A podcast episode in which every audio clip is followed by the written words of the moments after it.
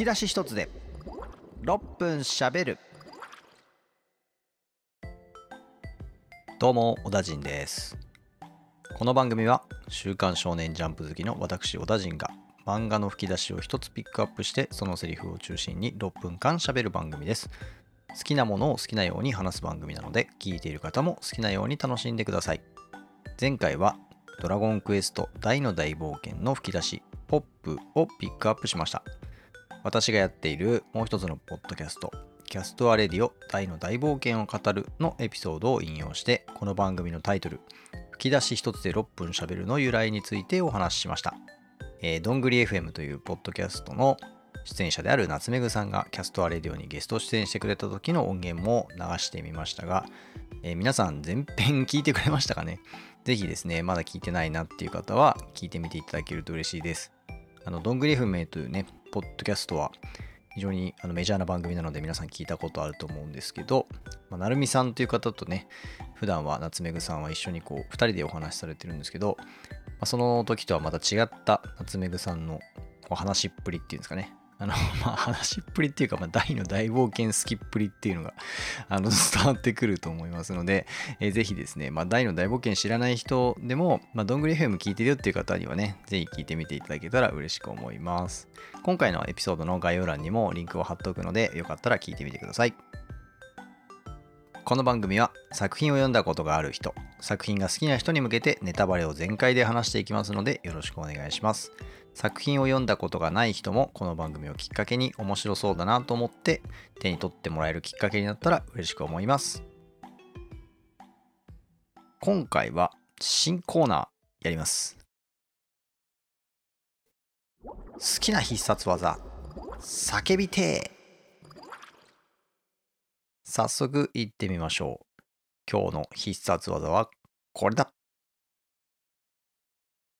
かえー、はえー、はー。いや、どうですか？今ね、出ました？カメハメハ。あの、皆さんのお近くの、あの、止まってる車、ボンって言って、あの、へこんだ音しませんでした？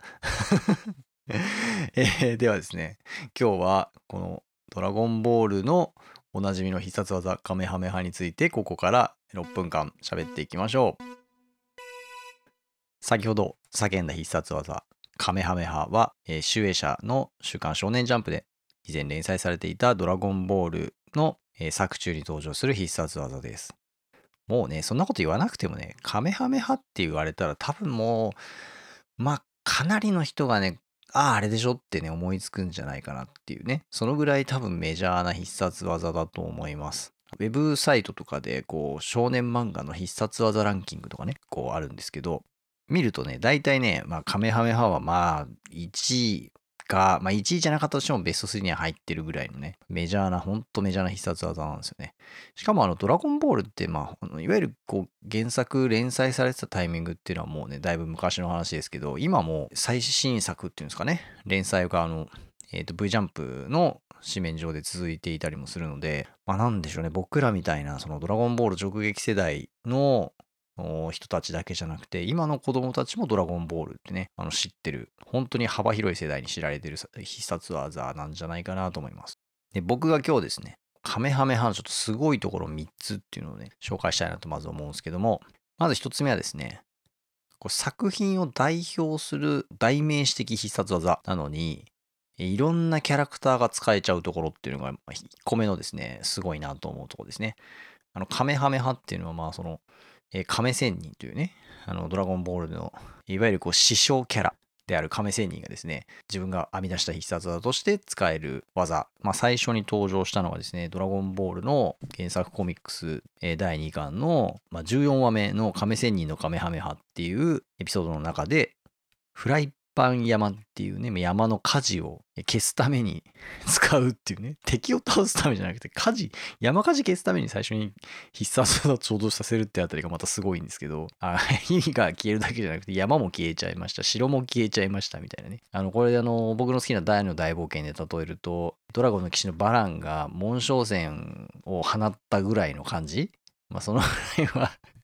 分かりづらいな、例えば。そのぐらいは、えー、まあエネルギーがあるっていう、とんでもない技をいきなりぶっ放すわけなんですよね。でもね、このすごいのがね、その次の、え第15話、その15話の中でですね、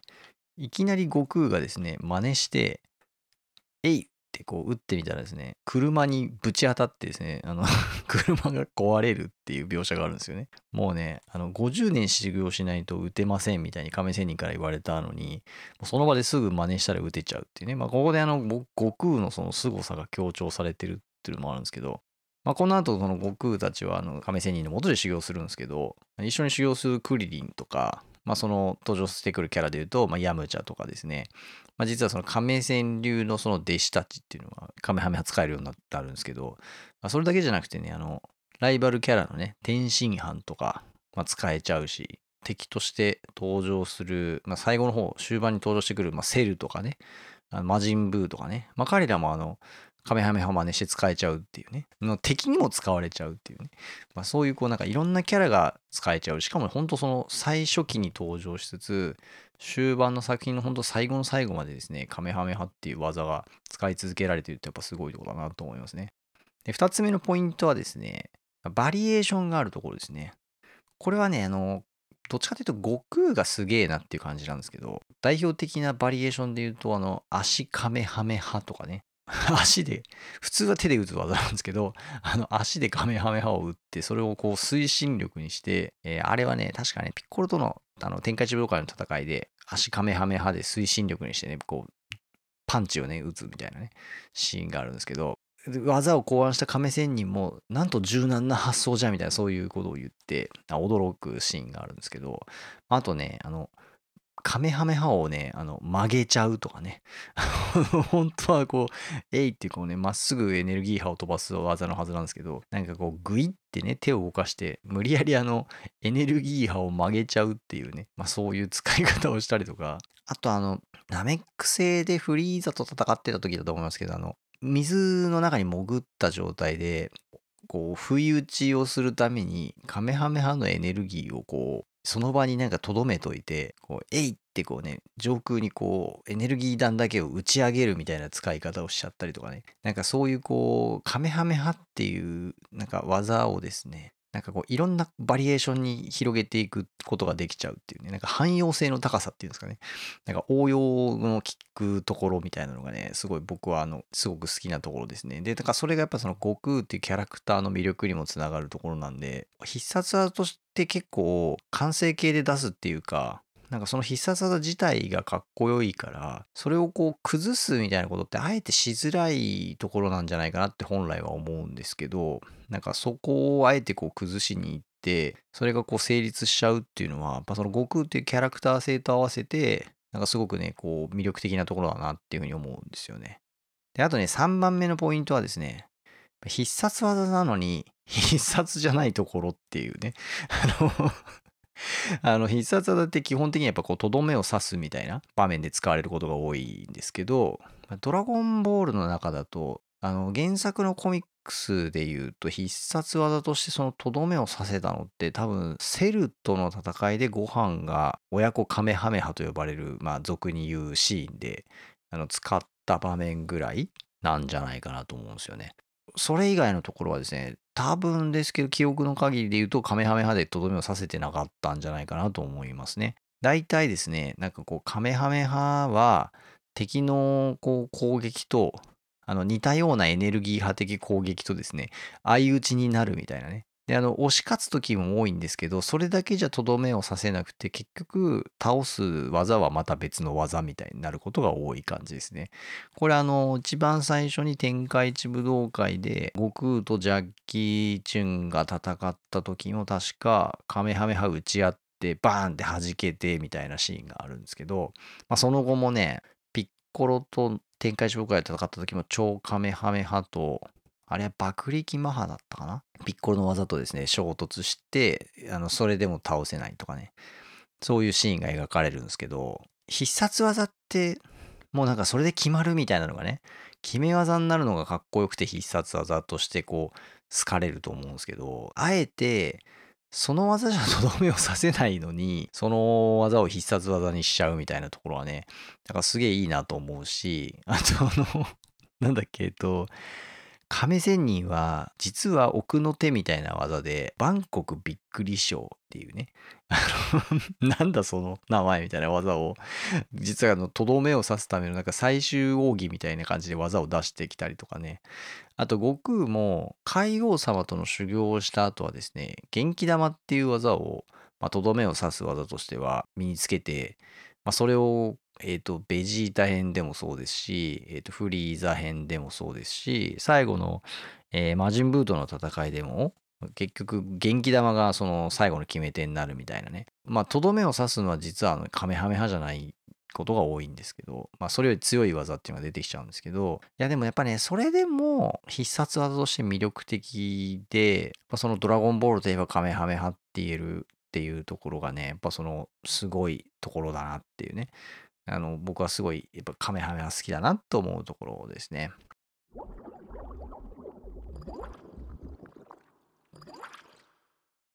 最後にちょっとね、私の一番好きなカメハメハっていう、これちょっとね、今回の このエピソードを撮るために私、ドラゴンボール1巻からの42巻まで全部見返したんですけど、いや、実はね、それを見返してたおかげで、ちょっと収録するのに時間が引っかかっちゃったんですけど、あの、42巻まで全部は見返した結果として、私、小田人の一番好きなカメハメハ、今回決めました。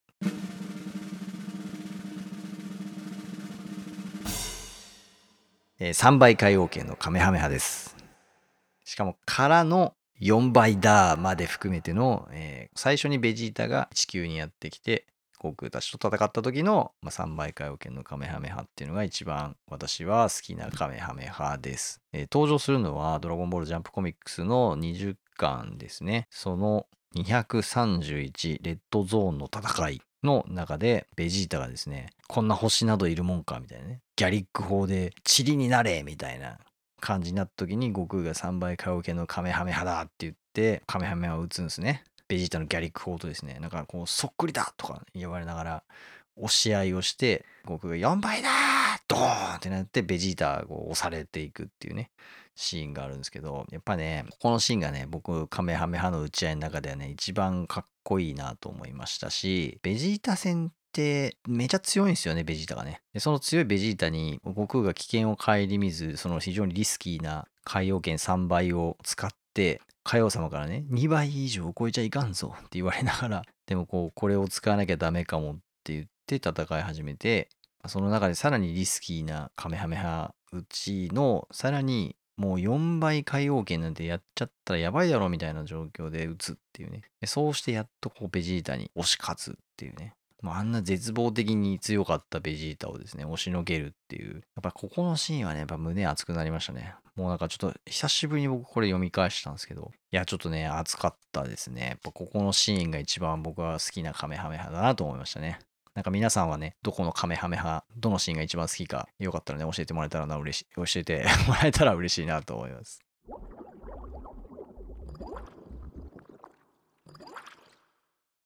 さあ、ではですね、もう一度、今日の必殺技、カメハメハを叫んで、このコーナーを締めたいと思います。よかったら皆さんもご一緒に声に出して叫びたい必殺技、やってみましょう。いきます。か、え、は、め、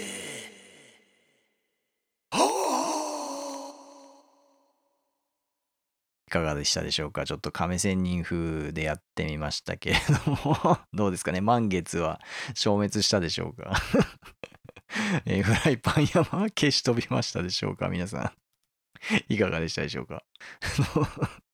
実はあの今これ僕夜に収録してるんですけどこの時間ちょっとの夜にですねカメハメハって叫ぶのはちょっとさすがにやべえなと。あのもう家族も寝てるんでね。と集合住宅なんでね、ちょっとこう、ご近所にもご迷惑だなと思って、あの、実はあの、カメハメハの叫び部分だけ昼間に別撮りしてるんですけど、あの、そんなんじゃね、カメハメハ出ないですよね。しかもね、別撮りしてるのにね、やっぱりちょっと思い切りがね、出なかったっていうね、ことで、ちょっとね、この必殺技叫びてっていうコーナーなのに、あの、思いっきり叫べてないじゃんっていうね、ちょっとあの、自分でもツッコミをしたくなってしまいましたね。今度ちょっとね、このコーナーの叫び声の部分は、カラオケボックスとか行って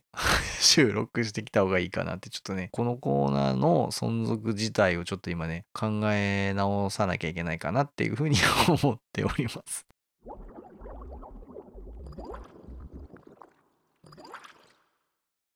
吹き出し一つで6分喋るいかがでしたでしょうか？何はともあれとりあえず番組のフォローをお気に入り登録ぜひよろしくお願いします。レビューのコメントや SNS でのシェアなども大歓迎です。紹介してほしいセリフのある人や、えー、普通のお便り送っていただける人ぜひですね番組概要欄に書いてあるリンクから投稿フォームにアクセスしてお送りください。えー、私がね、読んだことのない作品の場合は、ちょっと紹介するまでお時間いただくこともあるかもしれませんが、えー、ぜひ気長にお待ちください。え今回も最後まで聞いてくださってありがとうございます。次回の配信でお会いしましょう。